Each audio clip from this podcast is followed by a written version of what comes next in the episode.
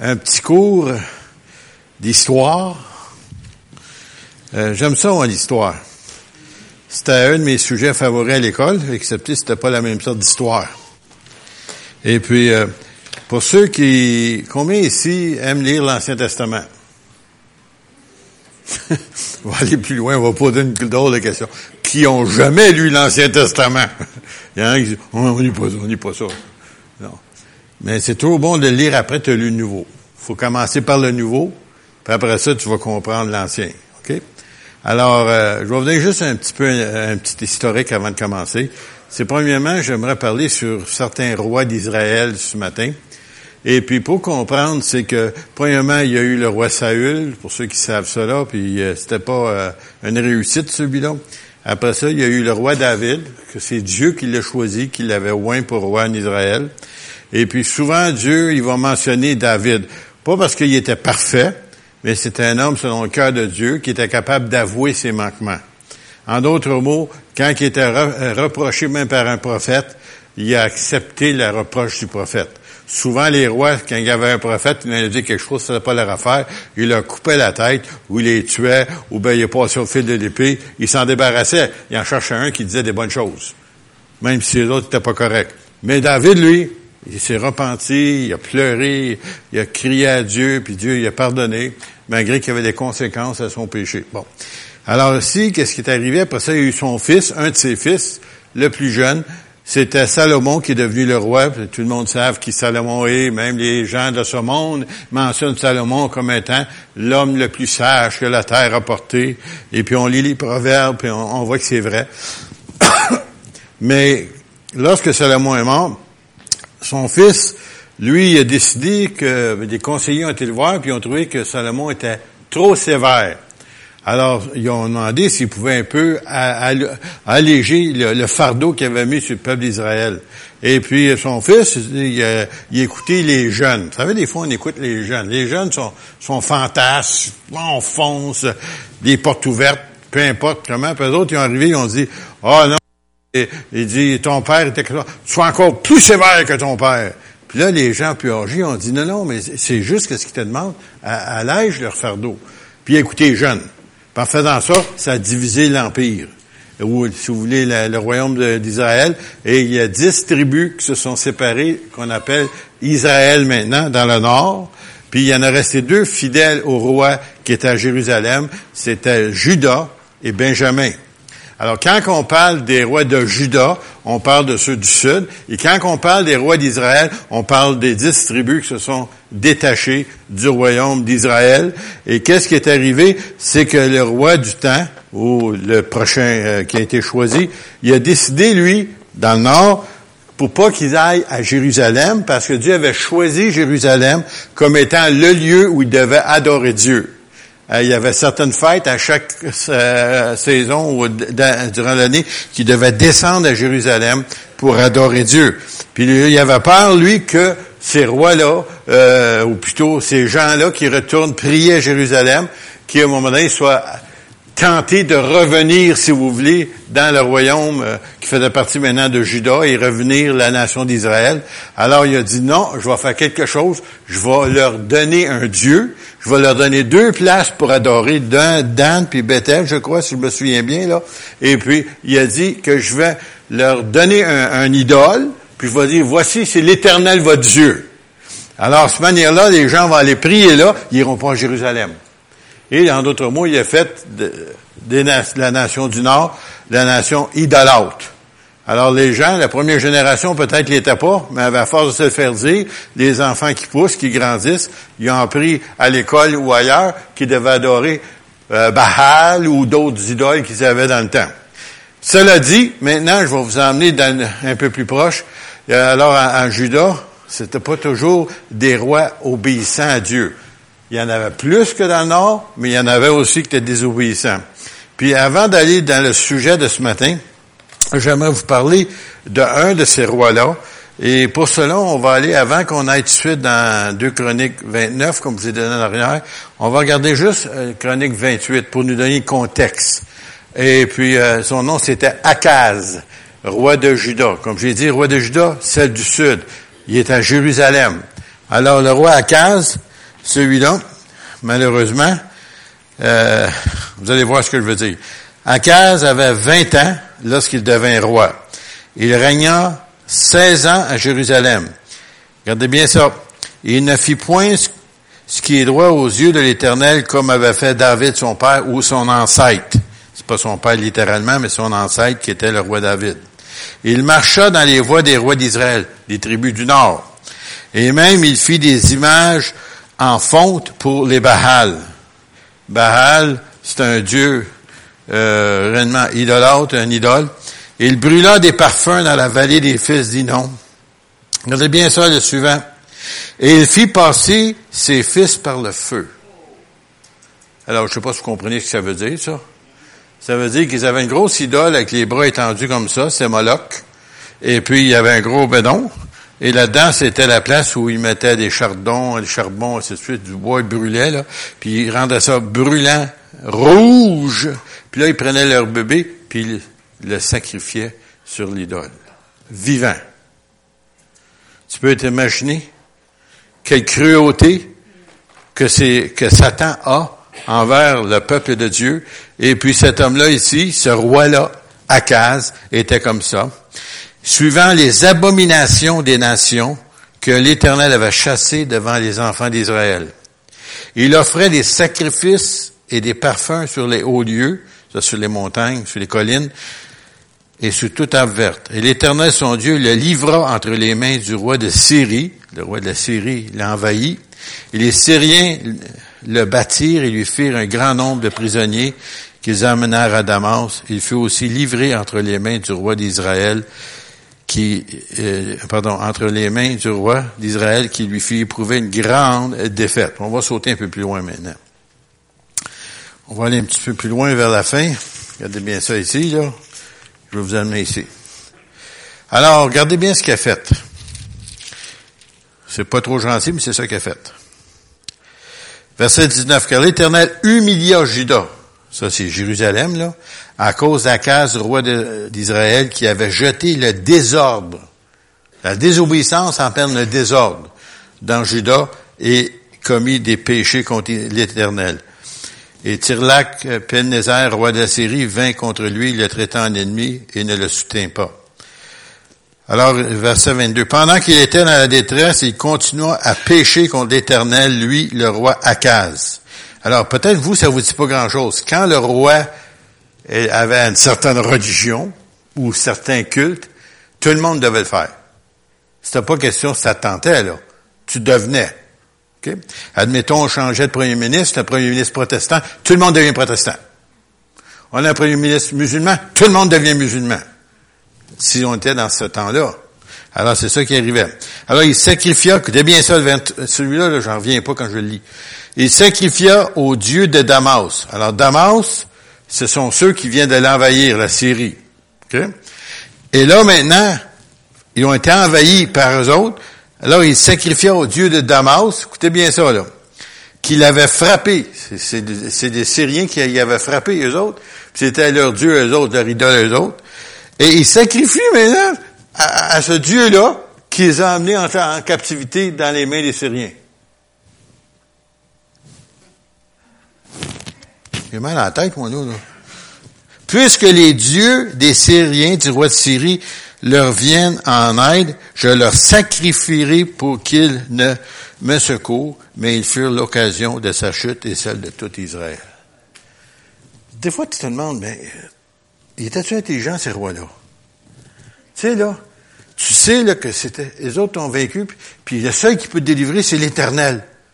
Puis au lieu de crier à l'éternel, on va faire, on va donner des cadeaux au roi de Syrie, puis à, à ses idoles à lui, de son Dieu.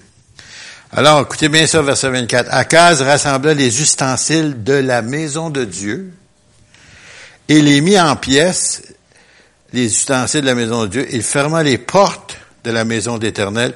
Il ne se fit des hôtels à tous les coins de Jérusalem. Et il, des, a établi, des hauts lieux dans chacune des villes de Juda pour offrir des parfums à d'autres dieux. Et il irrita ainsi l'Éternel, le Dieu de ses pères, Puis après ça, il dit, le reste des actions, de toutes ses voix, les premières et les dernières, est écrit dans le livre des rois de Juda et d'Israël. Et Akaz se coucha avec ses pères.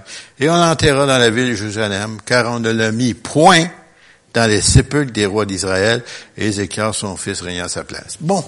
Alors maintenant qu'on a tout dit cela, puis on s'est placé un peu dans le contexte, j'espère que je ne pas perdu en cours de route, c'est que ce roi-là, si d'habitude on dit tel père, tel fils. Hein, vous avez entendu ça? Bon.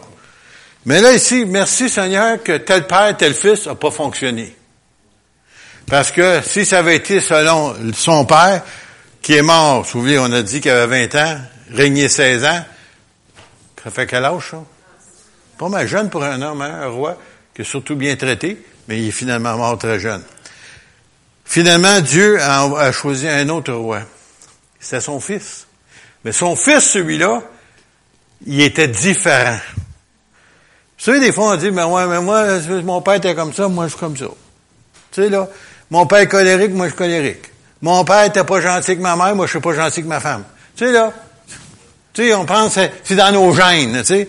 Mais si ça avait été ça, il aurait fait exactement comme Akaz. Mais le contraire est celui-ci. Ézéchias devint roi à l'âge de 25 ans et il régna 29 ans à Jérusalem. Alors, c'est assez bien pour un roi, ça. Et sa mère s'appelait Abijah, fille de Zacharie, et il fit ce qui est droit aux yeux de l'Éternel. Entièrement comme avait fait David son père ou son ancêtre. Voyez-vous, là, il aurait pu suivre les traces de son père, ou de son grand-père même. Mais non, lui, il a voulu retourner vers le Dieu d'Israël. Le Dieu qui les a libérés, si vous voulez, de l'Égypte. Alors, la première année de son règne, au premier mois, c'était un gars, ça, qui perdait pas son temps. Vous savez, des fois, ah oh oui, on fait ça plus tard, demain peut-être, quand j'aurai le temps, je vais y penser. Ah, ben, oh. Quand j'entends ça, moi, là, je l'ai déjà entendu souvent, c'est pour ça que je vous dis ça. Alors, la première année de son règne, au premier mois, il ouvrit les portes de la maison d'Éternel et les répara. Il fit venir les sacrificateurs et les lévites. Alors, l'autre, euh, pendant 16 ans, imaginez-vous 16 ans, là. On n'est pas ici pendant 16 ans. Pensez-vous que il va y avoir peut-être des réparations à faire? Tu sais, là, on n'a rien fait, là, 16 ans. On peut pas passer la bailleuse. On peut euh, nettoyer, on peut laver vite, on n'a rien fait. La peinture commence à décaler. Euh, on laisser ça tomber. 16 ans. Alors, il fit venir les sacrificateurs et les Lévites. Les sacrificateurs, ce sont ceux que Dieu avait choisis. C'est Dieu qui les avait choisis. Ce n'est pas eux autres, c'est Dieu qui les avait choisis pour servir dans la maison de Dieu. Alors, il fit venir les sacrificateurs et les Lévites, parce qu'après les sacrificateurs, il fallait être soit Lévites. Okay? et qu'il assembla dans la place orientale et il leur dit, écoutez-moi les vite. Ça, c'est le roi qui parle. Ça a que quand le roi parlait, le monde écoutait. Il n'y en a pas qui dormaient en arrière. Non, non, ils écoutaient les autres. C'était important, le roi leur parlait. Alors écoutez-moi les vite. Maintenant, sanctifiez-vous. Sanctifiez la maison de l'Éternel, le Dieu de vos pères, et mettez ce qui est peu hors du sanctuaire. Alors, on regarde ça, on dit, ah, c'est une bâtisse, ça s'appelle le temple de Jérusalem, c'est le sanctuaire. Bon, ben, disons on s'en va dans le Nouveau Testament, puis le sanctuaire est ici. Oups. C'est personnel, cette affaire-là. Pensais pas dire ça matin, moi, là. Ça veut dire a des choses, des fois, volontaires ou involontaires, qu'on a laissé entrer au travers des années, même chrétien, puis qu'à un moment donné, on sait que c'est pas correct. On sait que ça n'a pas d'affaire dans le sanctuaire. Et le Seigneur dit, écoutez-moi, faites sortir ça. Qui va le faire? Pas Dieu. Non, non, non. C'est toi. Parce que c'est toi qui l'as laissé entrer. Pas le Seigneur qui l'a laissé entrer. C'est toi qui l'as laissé entrer. Alors, c'est à toi de t'humilier, de te repentir, comme on a entendu ce matin par les dons spirituels, de te repentir, d'avouer tes, erreurs, puis là, maintenant, tu demandes au de t'aider, puis fais le ménage. Après ça, la présence de Dieu, tu vas la ressentir comme tu l'as jamais ressentie. Excusez-moi, je vous ouvrir une parenthèse, j'aurais dû la fermer de suite. Car nos pères ont péché. Et lui, quand il dit ça, c'était physique. C'était son père qui avait péché, qui avait amené la nation à pécher. Parce que le roi, il est important dans ces années-là. Et ils ont fait ce qui est mal aux yeux d'Éternel notre Dieu. Ils l'ont abandonné. Ils ont détourné le regard du tabernacle de l'Éternel et lui ont tourné le dos. Ils ont même fermé les portes du portique et éteint les lampes qui devaient être toujours allumées. Et ils n'ont offert au, Dieu d'Israël ni parfum, qui est un symbole des prières, ni holocauste, des sacrifices, dans le sanctuaire. Aussi, la colère de l'Éternel a été sur Judas. Ça, encore une fois, je vous dis Judas, Benjamin, tribu du Sud. Et sur Jérusalem, qui était la capitale. Et il les a livrés au trouble, à la désolation et à la moquerie, comme vous le voyez de vos yeux. Quand on délaisse le Seigneur, qu'on se refroidit, on devient la moquerie des pécheurs. Parce que, voyez-vous, ils ont entendu ton témoignage au début. Et là, maintenant, ils te regardent aujourd'hui. Je me souviens, il y avait quelqu'un qui avait dit, dans le temps où on avait commencé nos assemblées, euh, euh, puis les gens étaient tous zélés pour le Seigneur. Puis les gens disaient, faites-vous-en pas avec le temps, vous allez refroidir, vous allez être comme nous autres. Puis il y, avait, il y avait raison pour certaines personnes. Ils sont redevenus comme eux autres. Mais il y en a d'autres, c'est le contraire. Ils ont continué à cheminer et à avancer pour le Seigneur. Alors, c'est à nous autres de décider. Et puis ici, eux autres, malheureusement, ils n'avaient pas fait le bon choix. Alors, il dit aussi, aussi la colère, la désolation, la moquerie. On est à la moquerie comme vous le voyez de vos yeux. Et voici, à cause de cela, nos pères sont tombés par l'épée. En d'autres mots, ils ont été tués, des ancêtres. Et nos fils et nos filles et nos femmes sont en captivité parce que le roi d'Adamas, de Syrie, les a amenés en captivité. J'ai donc l'intention. Oh, wow. Combien d'entre nous, le 1er janvier, on avait beaucoup d'intentions? Mais lui, il avait l'intention, mais il n'a pas juste eu l'intention. Il a fait quelque chose. Alors, j'ai donc l'intention de faire alliance avec l'Éternel. Parce que le roi, c'était très important dans ces années-là. Et quand le roi disait qu'il était décidé, ça veut dire qu'il faisait pas juste dire, mais il faisait des actions. Alors il dit, et le Dieu d'Israël, pour que son ardente colère se détourne de nous. Parce que plusieurs prophètes étaient venus pour leur annoncer que la fin d'Israël ou de Judas était proche. Le jugement de Dieu s'en venait sur eux autres. Puis à cause qu'il a fait alliance avec Dieu, le jugement était retardé. Il y a l'Amérique, le Canada aussi bien que les États-Unis, le jugement s'en vient. Pourquoi? À cause de toutes les méchantes lois que nos fameux gouvernements nous ont passées et que personne n'a rien dit, puis les a acceptées. Alors, c'est à nous autres de prier que le Seigneur en place un à l'autre bord qui soit assez intelligent pour essayer d'arrêter ça. Je fais de la politique? Non, je ne fais pas de politique. Je parle de le Seigneur. C'est à nous autres de prier pour nos dirigeants. J'aurais pu sortir le texte dans Pierre qui nous dit ici, toute autorité vient de Dieu, qui a été établie par Dieu. Puis il faut prier pour eux autres. Il faut poser une question, mais je ne veux pas la main, s'il vous plaît. Combien ont prié dernièrement pour nos autorités? Ne levez pas la main, non, non, c'est correct. Peut-être qu'il n'y aura pas beaucoup, il lèverait la main, hein? Peut-être qu'il n'aurait même pas. Puis on les critique. Puis nous autres, l'arme la plus puissante qu'on a, c'est la prière. Pas la critique, c'est la prière. Alors, on nous dit, le Dieu d'Israël, pour une ardente colère, se détourne. Maintenant, mes fils, à qui est-ce qu'il parle? Aux Lévites. À qui est-ce qu'il parle? Aux serviteurs de Dieu.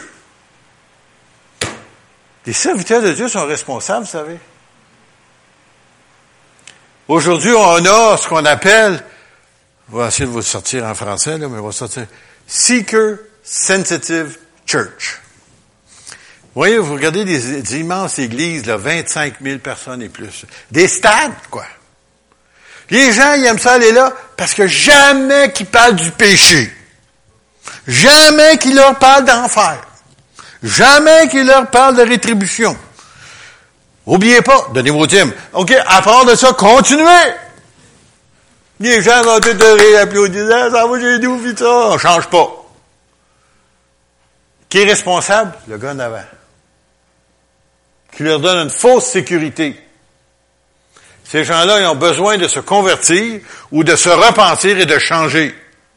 Mais c'est pas populaire parce que la plupart de ces églises-là, il y a moins de monde qui y vont, ils n'aiment pas ça. Tu sais, je sors de là parce que il me dit que je n'étais pas correct. Mais t'étais-tu correct?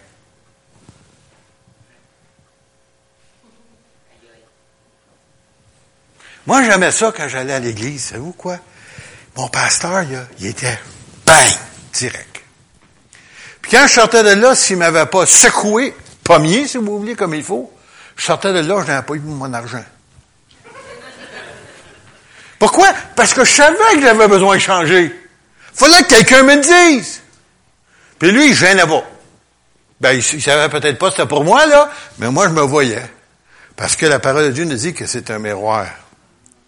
Puis si tu as le malheur de regarder trop longtemps le miroir, oh boy, j'ai plus de cheveux.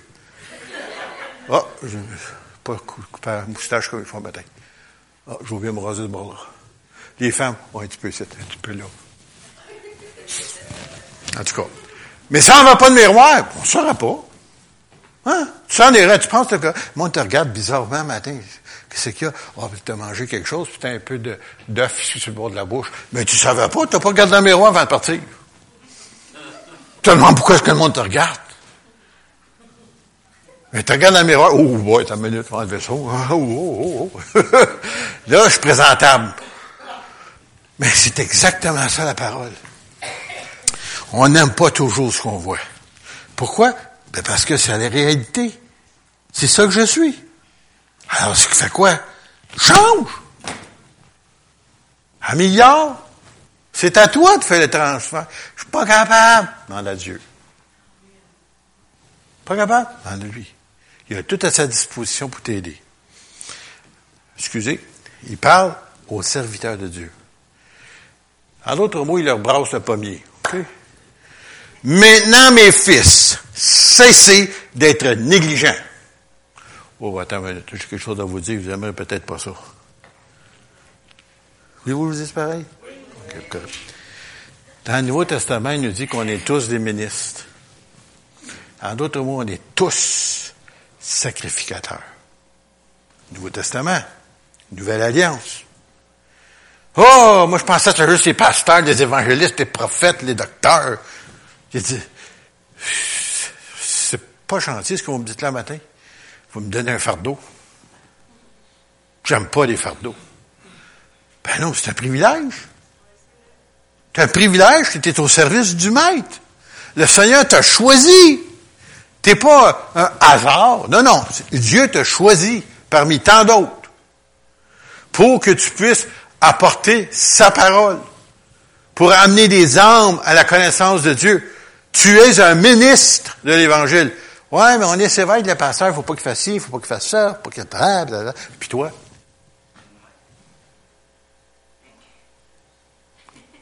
Euh, ouais, non, vous auriez dû un matin. Maintenant, mes fils, cessez d'être négligents, car vous avez été choisis par l'Éternel. Jésus a dit que vous avez été choisis. Il dit, pour vous, vous m'avez choisi. C'est moi qui vous ai choisi. Pourquoi c'est pas l'autre à côté de toi? Ou ton voisin en face? Non, non, c'est toi qui as choisi. Par l'Éternel pour vous tenir à son service devant lui, pour être ses serviteurs, pour lui offrir des parfums. Et ça, c'est un symbole dans ce temps-là pour, dans le Nouveau Testament, la prière. Moi, je pensais juste les pasteurs, ils avaient prié. Ah, vous avez aussi ce, ce, mandat-là que le Saint vous a donné d'offrir à Dieu. Et quand tu tiens dans la prière où tu prends du temps, c'est pour ça que Jésus disait de prier et l'apôtre Paul continue à prier. Pourquoi? Parce que ça évite l'ennemi d'entrer, il n'a pas le choix, il n'est pas capable de rester autour de ça. Et surtout si tu as le malheur de louer Dieu, oh, ben là c'est vrai qu'il il, déprime. Tu lui fais faire une dépression. Il est tout près de s'en aller parce que lui, son but, c'est éloigner de Dieu. Puis plus qu'il essaie de t'attaquer, plus que tu loues Dieu, mais il faut qu'il s'en aille, il ne peut pas rester. Parce que lui, il veut pas louer Dieu. Il veut la louange à lui. Puis quand tu t'éloignes de Dieu, il l'a. Et les Lévites se levèrent. On, va vous éviter tous les noms, là, ici, là. Je pourrais les massacrer, mais en tout cas, je ne les ferai pas au matin. Et tous les autres. Ils réunirent leurs frères, les Lévites, et après être sanctifiés, ça veut dire qu'ils sont débarrassés de certaines choses dans leur vie, dans leur foyer, qui étaient peut-être entrés, et ils vinrent se purifier, ils vinrent pour purifier la maison de l'Éternel, en fait un ménage, un grand ménage, selon l'ordre du roi et d'après les paroles de l'Éternel. Alors ils ont reconnu que le roi, il, était sous la direction de Dieu. Les sacrificateurs entrèrent dans l'intérieur de la maison, de l'Éternel pour la purifier, et sortirent toutes les impuretés qu'ils trouvèrent dans le temple de l'Éternel, et ils mirent dans les parvis de la maison de l'Éternel, où les Lévites les reçurent pour les emporter dehors au torrent du Cédron, si vous voulez. Comment je dirais ça? Dans les déchets. ils commencèrent ces purifications le premier jour du premier mois, et le huitième jour du mois, ils entrèrent dans la portique de l'Éternel ils mirent huit jours à purifier la maison éternelle. Le seizième jour du premier mois, ils avaient achevé. Ah, ça veut dire qu'on travaillait fort. Ils sont malheureux. Et ils firent placer les Lévites dans la maison de avec des cymbales et des luttes et des harpes selon l'ordre de David. Saviez-vous ça qu'avant que David arrive, là, quand il allait au temple, c'était bien tranquille? C'est un petit peu comme quand on voit certaines églises. On va déranger Dieu. On va déranger Dieu.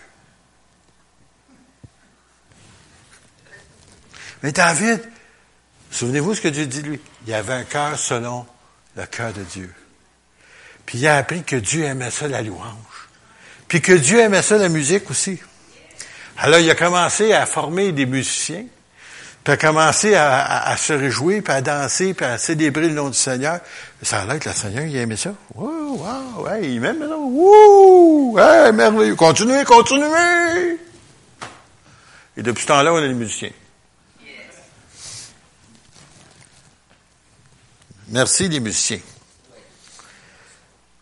Alors, on nous dit ici, les Lévites prirent place, mais avant ça, car c'était un ordre de l'Éternel transmis par ses prophètes. Hein? On avait dit ici, ben, je vais reculer un petit peu là.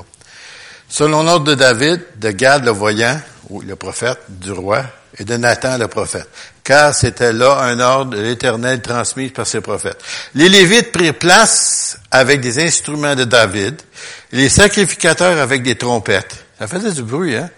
Ézéchias ordonna d'offrir l'Holocauste sur l'autel et au moment où on commença l'Holocauste, commença aussi le chant de l'Éternel et au son de la trompette, avec accompagnement des instruments de David, le roi d'Israël, toute l'assemblée se prosterna.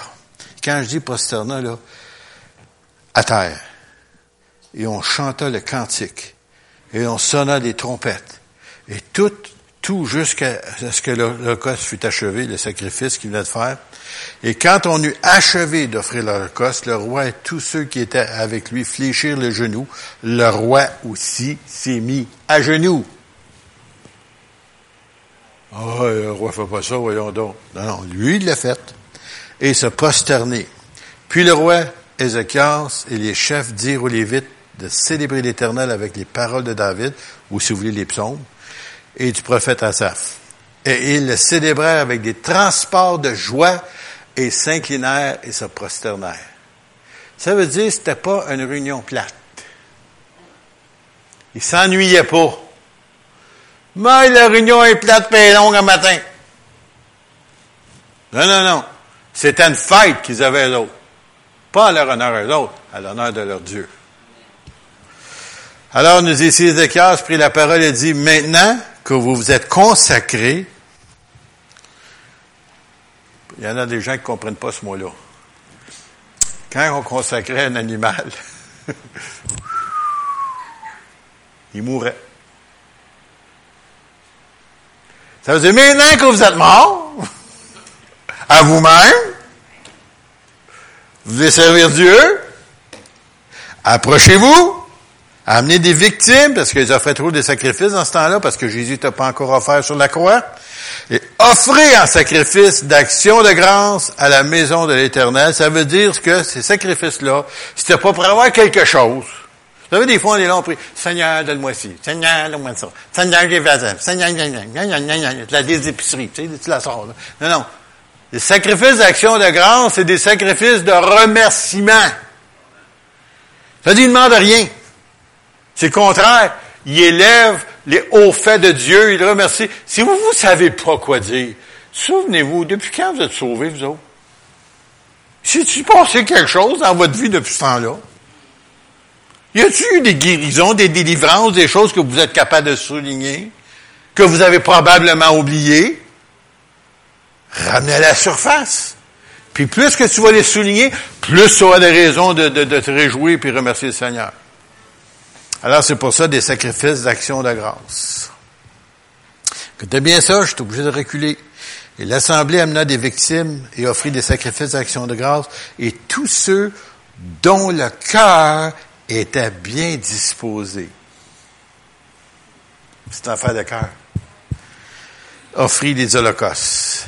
Et Ézéchiel, c'est tout le peuple se réjouir de ce que Dieu avait bien disposé le peuple, car la chose se fit subitement. C'est quoi un réveil? C'est quelque chose qui se passe subitement. Tu planifies pas le réveil. oh, j'aimerais ça dimanche prochain à telle heure, là, on va l'avoir là-bas. Non, non, non. Il faut que Dieu réussisse à toucher ton cœur ou que tu te laisses toucher par Dieu et que tu es capable de te repentir et que tu es capable de vouloir changer. Puis après ça, il va avoir subitement un réveil. Que ce soit dans ta vie ou que ce soit dans l'Assemblée ou dans l'Église en général.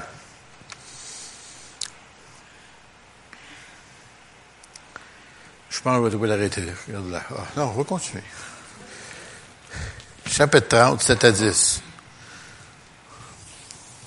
Toujours le roi Ézéchias. Chapitre 30, verset 7 à 10. Je ne leur ai pas donné celui-là. Ne soyez pas comme vos pères. Écoutez, là, vous connaissez vos parents, vous connaissez vos grands-parents, vos arrière-grands-parents, des fois, là, on les connaît. Puis des fois, il y en a parmi les autres qui n'ont pas été tout à fait corrects. Dit, ne soyez pas comme vos pères ou comme vos frères qui ont péché contre l'Éternel, le Dieu de leur père, et qu'il a livré à la désolation comme vous le voyez.